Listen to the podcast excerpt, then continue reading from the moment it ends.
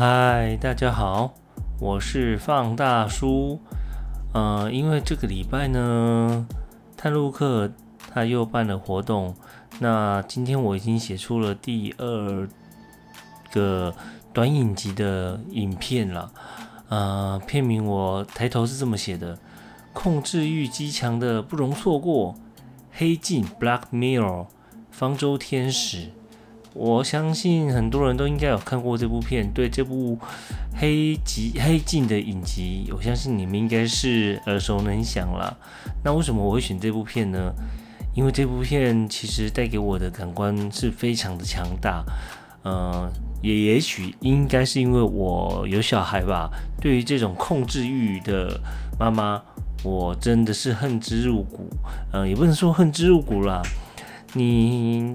呃，父母教教导小孩子，总是要用对的方式，而不是用科技的进步，那只会害到人，很可怕的。其实，在黑镜所有的系列当中，他讲的东西都跟科技是有关系的。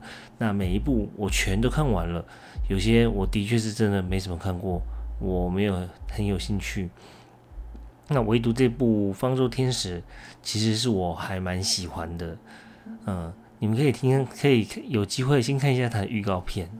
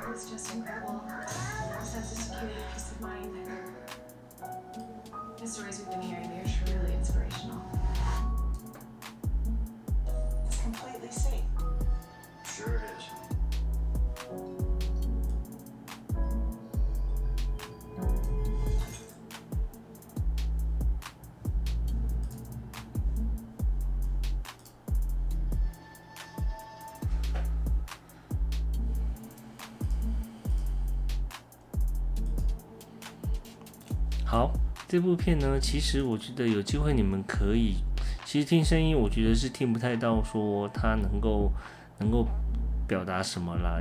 而且电影的剪辑当然都是在它很比较经典的画面之一了。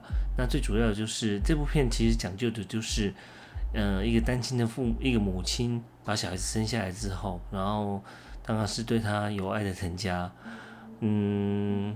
然后在一次的意外当中，意外当中，他不小心就是走失了。那一次让他妈妈大为的紧张，所以他就去寻求了科技公司。那科技公司刚好也有一个就呃计划，叫做方舟天使，它是能够让呃父母亲可以有呃一个安全的安全的装置装在小孩子身上，然后让他可以看到。呃，小孩子的一举一动，然后他能够做什么事情，我们都能够了呃一目了然。这个听起来是真的还蛮可怕的，对不对？而且啊，我当看到这个部片呢，当我看到最后一幕，塞瑞拿到平板很揍他母亲的那一刻啊，啊，真的很不好意思，我真的觉得大快人心呐，我真是想干得好啊！这时候就请你不要用道德标准观去衡量啦。为什么？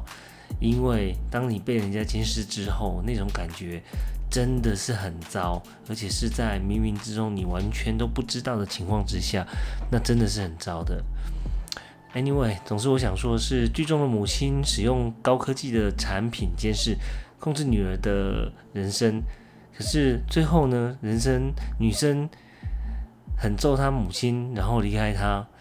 这就是他所谓的“我是为你好”之下的产物，这能怪谁呢？怪妈妈不是吗？好，那这部片呢，一直是黑镜的粉丝的我，已经看到第五季全部都看结束了。那这是我看，呃，为了想说要能够更深入、更去理解他们的说法啊，他们演戏的。张力能不能能不能让我再感动一次？所以我我昨天晚上我又再看了一次，所以我也很快的用我的方式，平民的方式，简洁呃，就用比较简单的文字去把它叙述出来。那我不知道说我用语音的方式，不知道能不能能够让你们能够，呃，也想要一一睹这一部短集影片。好，方舟天使啊，这是这一季第二集哦，就是第四季的第二集。简单带过，方舟天使是一个长相神似平板、可定位、可限制、可同步、可储存高等级功能的高科技监视产品，控制欲强烈。只有一个孩子，外加变态的家长。故事女主角就像个变态家长。其实这个你有没有觉得，在我们的生活当中，你可以遇到这样很多很多人呢？然后这个孩子三岁的时候，这个孩子叫莎拉。三岁的时候，因为他去追狗狗，哎，我记得我是追猫吧？好，追猫，然后在然后就离开了妈妈的视线。也一下下而已哦，留下女主角紧张、紧张的、慌张四处找的她，明明就是女主角，她是没有看好了，妈妈没有看好。其实我告诉你，这是很常有的事，因为我曾经也过这样子。我带小朋友去大安、台北，呃，儿童乐园，我的天呐，那个里面根本就是太可怕了，一个游乐园里面根本都是人头。你稍微一不小心，小朋友就是不见了。我就是有过这样子，那当下的紧张，真的做父母你就会了解，太可怕了。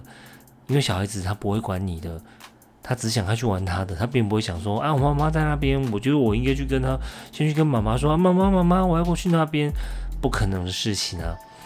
对啊，那这部片的妈妈就是这样子，她只是一个闪眼没看好，好就找不到他儿子。然后找不到他女儿了，然后找啊找啊，终终于找到他孩子了。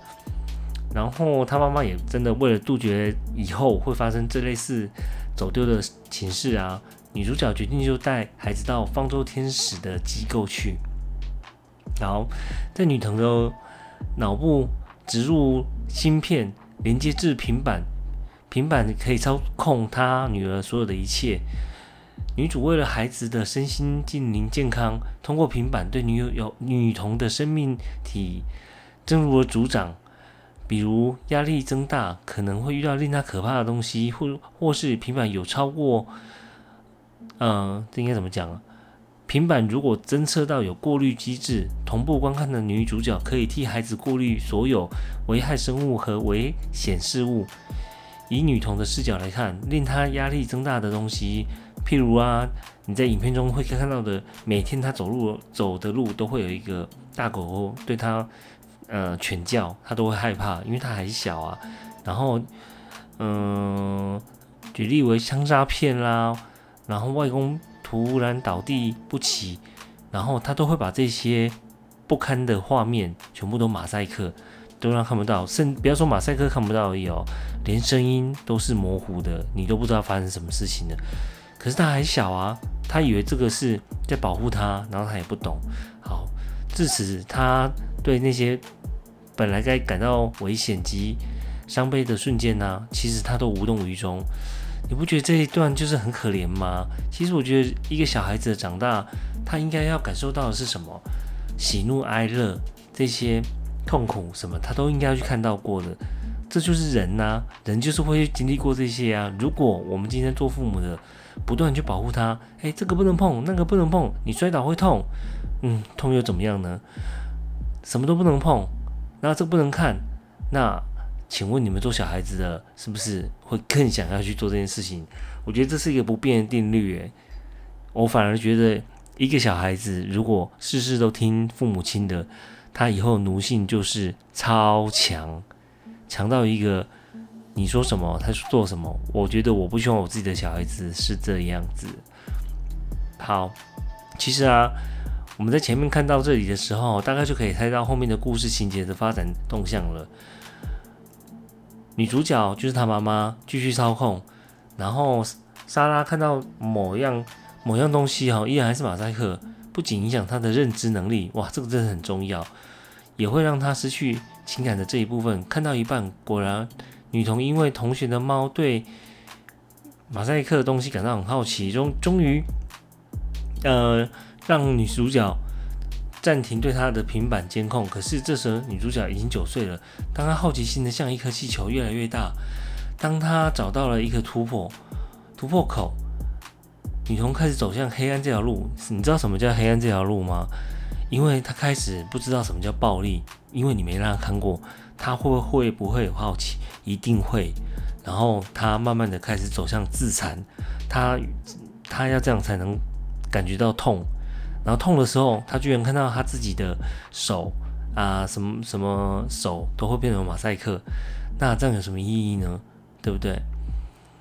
好，故事情节大概是这样子啦。当然啊，女女童莎拉进入青年青年期之后，分为母亲的妈妈。能否养制自己窥探、控制的欲望，又重新对女童偷偷的开始监视呢？答案是有的。说没有是骗人的。他很不想放开吧？我觉得，对啊，因为我觉得影片就是这样子啊，对啊，怎么可能这么简单？对不对？事实的时候沟通才有益亲子关系啊。我觉得科技的本身哈，技术是没有错的。错就是错在使用的人身上，就像你看，我也可以说，哎，你的厕所里面，呃，你的不是什么厕所，你的厨房里面有这么多刀在那边，你是不是想杀人？你的观点就错了吧？对啊，不可以这么讲嘛。好，不管，那技术本身上它就是没有错了，是关乎于在于你的动机。当然啊，也不要对人性太有信心，人的欲念是无穷无尽的。看了一次就会有第二次，所以剧中这样高科技的产品也一样被禁用。但女主角实在找不到更好与女儿的沟通方式之下，他就一直这样子监视下去。重点是，他从头到尾都没有跟他女儿告知他有这样的功能。如果你让他有这样的功能，他也愿意，他知道他真的在保护她。我想也许会不一样，但是我觉得这还不是一个好方法。太可怕了！我不希望我去监视我小孩子，他以后都要做些什么事情。我觉得那是太可怕的事情了。好，聊到沟通啊，女主角哪怕偷看女儿和别家小孩子做不可描述的事情呢，也还是只是偷偷的监视啊，都没有尝试说个两句。你还小，不懂事，小女孩子要懂得保护自己，做那回事，叫对方要记得带套。类似这种正常小孩从小听到大的老生常谈的对话也没有，所以啊，可以原谅女主角智商只能找到平板监视。对啊，我觉得这个女主角的智商，嗯，可确啊，真的。而且我我觉得在育儿的路上，沟通真的是不能偷懒。不信任对方，你又怎么能达到有效的沟通呢？而这种不信任，是女主角一开始带给女儿到方舟天使的那一刻就开始了。女主角对自己的孩子没有信心，他想要女儿保持真善美，想要她快乐无忧的长大，就像普通家长的期待一样，要孩子如同天使一般，不经过俗世间的污染便能健康长大。这句话我真的会 bullshit，太夸张了。一个人要长大，你就是要经过这些俗世间的污染，便能长长大。我如果把你保，把你关在一个泡泡里面保护你，任何事情都不让你看到，你怎么会长大呢？对啊，你反而不会去面对事情，这不是事实吗？对不对？对，但成长和教育是一样的，没有捷径，没有体会过情绪低落、负能量满满，试问我们又怎么珍惜每一刻的快乐啊？对不对？不曾体会过的害怕跟恐惧，又怎么能够享受恐怖片的刺激？这是事实啊！每个人喜欢东西不一样，就像我，我喜欢白烂片。对，有时候那个白烂片，小时候我看的时候，好像是，好像是我我我年纪不太适合看的。可是我我妈妈好像我我爸妈好像是不太理我了，所以说我就自己看。但是当然不是看 A 片的，那 A 片的是是偶尔偷看而已。可是大部分在看的的片，他们都是。我那个年纪是不能看的，可是我从那些电影里面所得到感官，哇，真的是让我成长很多。好，所以呢，《方舟天使》这支影片呢，到最后的结局，其实我对于气走的女孩被打的快头破血流的女主角，就是她妈妈冲出去，手里还拿着一一，手里还拿着平板，试图定位自己的女儿，一点都不感到绝望或惊讶。这个平板是女主角长期以来维持亲子关系的部分，她已经习惯依赖他，她怎么可能这么容易丢弃？这也是剧本最真实的一部分。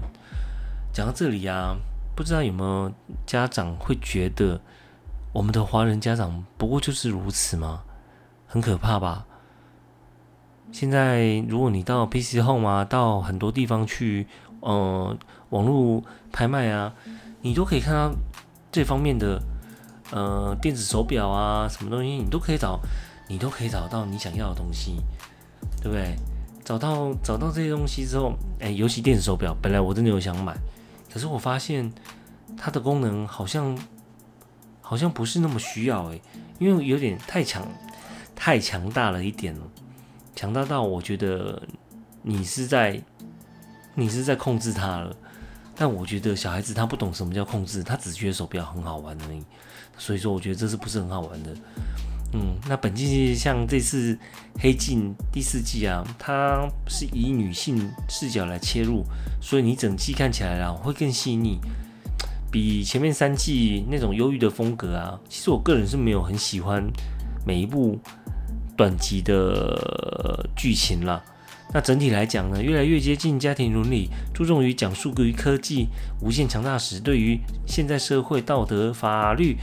伦理的冲击，人类价值观崩裂，嗯，你都会有深受感激。好，所以说呢，看完这看完这部《方舟听使》时，我觉得你可以想到，这不是剧组特意安排给中国父母看的吗？是吗？这也太符合中国国情了吧？你看看满大街电话手表的广告，定位功能。还有哪里？嗯，哦，即时通话，然后一键呼救，几乎孩子每一个人身上都有一只手表跟电话。要不是很多幼稚园不给你带，那早就已经大家都拿进里面比丘的啊。就像你，如果今天我国小一二年级，我就带 iPhone，让我儿子带我带去 iPhone，你觉得他会变成什么样子？我觉得这是错的，这就是我。我在另外一部片里面在讲讲述着欧洲有些国家他们的教育方式，他们所有人都读东公立国校，他们为的是什么？他们不要小孩子有比较心态，每个人要有同理心，不要说因为你家有钱，那我们学的就不一样，你你没钱你就不要学，这个真的是很不应该的。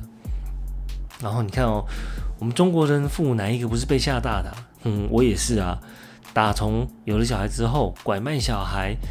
当街抢小孩，孩子被拐自残致死的新闻，哪一个不是揪着父母的心？你知道这段在说什么吗？其实这段这一段就是在说，现在的主流媒体，它除了新三色要给你看之外，它不断的在洗你的脑，不断的在洗你的脑，让你觉得这世界就是这样子。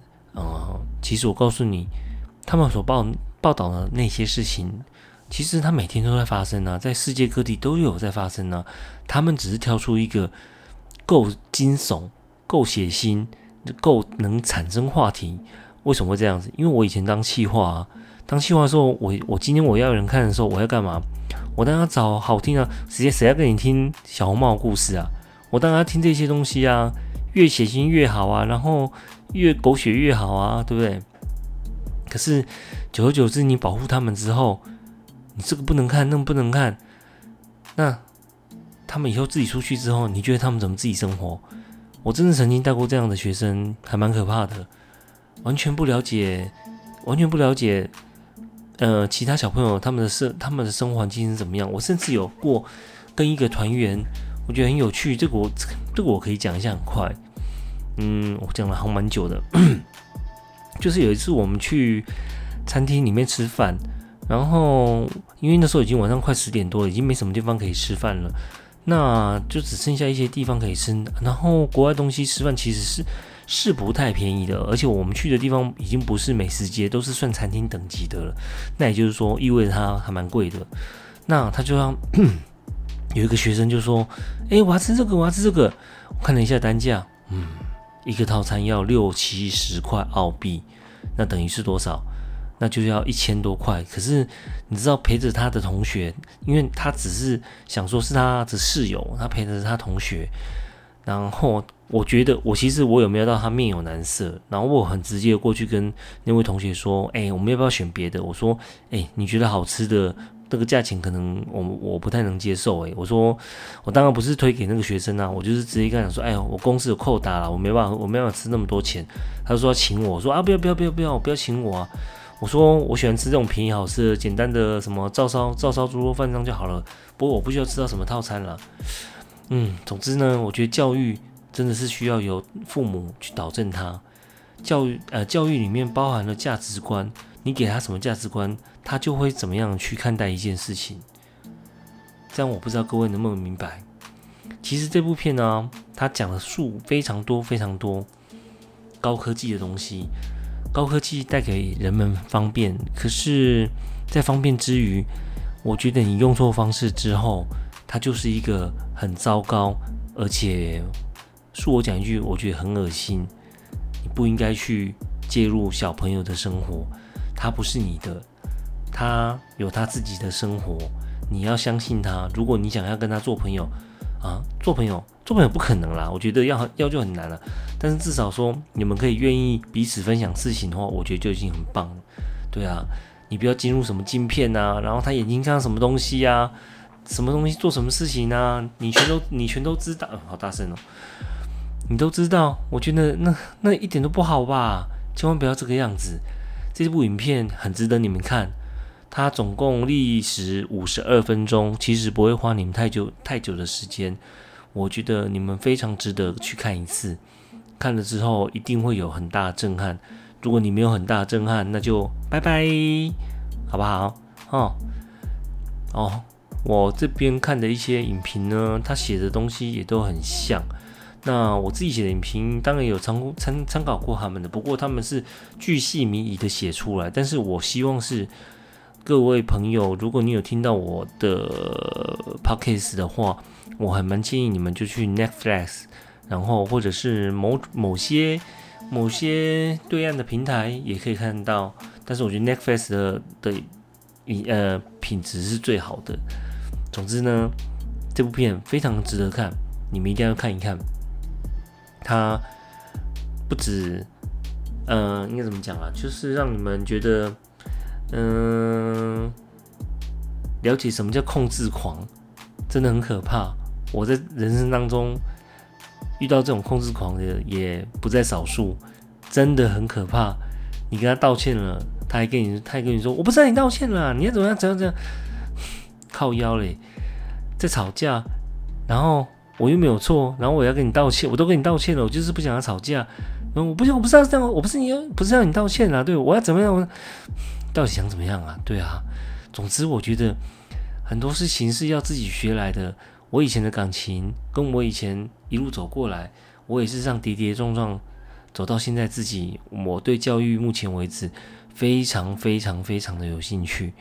因为我看到太多太多台湾出的妈宝，非常的有趣，但是他们不坏，但是他们需要的是经验，他们需要的是自己去尝试一切所有，他们要尝试去承承受那些他们的决定，也许是不好的，你只能在后面，诶，辅导他。然后，嗯，但是你不要太过帮助他，帮他解决。你只能跟他讲如何解决这个问题，而不是什么事情都帮他安排好。比如说，你看电影里面还有一个很好笑，是他为了，呃，妈妈为了不愿意不愿意他的小孩生小孩，他每天早上其实以前就有个习惯，就是要给他吃喝个什么健康饮品。他居然在他里面放什么？放，呃嗯，避孕片，太夸张了。对啊，这真的是太离谱了。好啦，总之呢，我觉得所有亲亲情关系的所有一切呢，起源于就在于父母亲有没有把孩子，嗯，好好的教育成。哦，电影归电影，但是电影可以启发我们很多事情。那我也希望说，如果对这部部片有兴趣的人，真的只花你五十五十二分钟，我觉得蛮值得一看的。好啦，谢谢你们吗？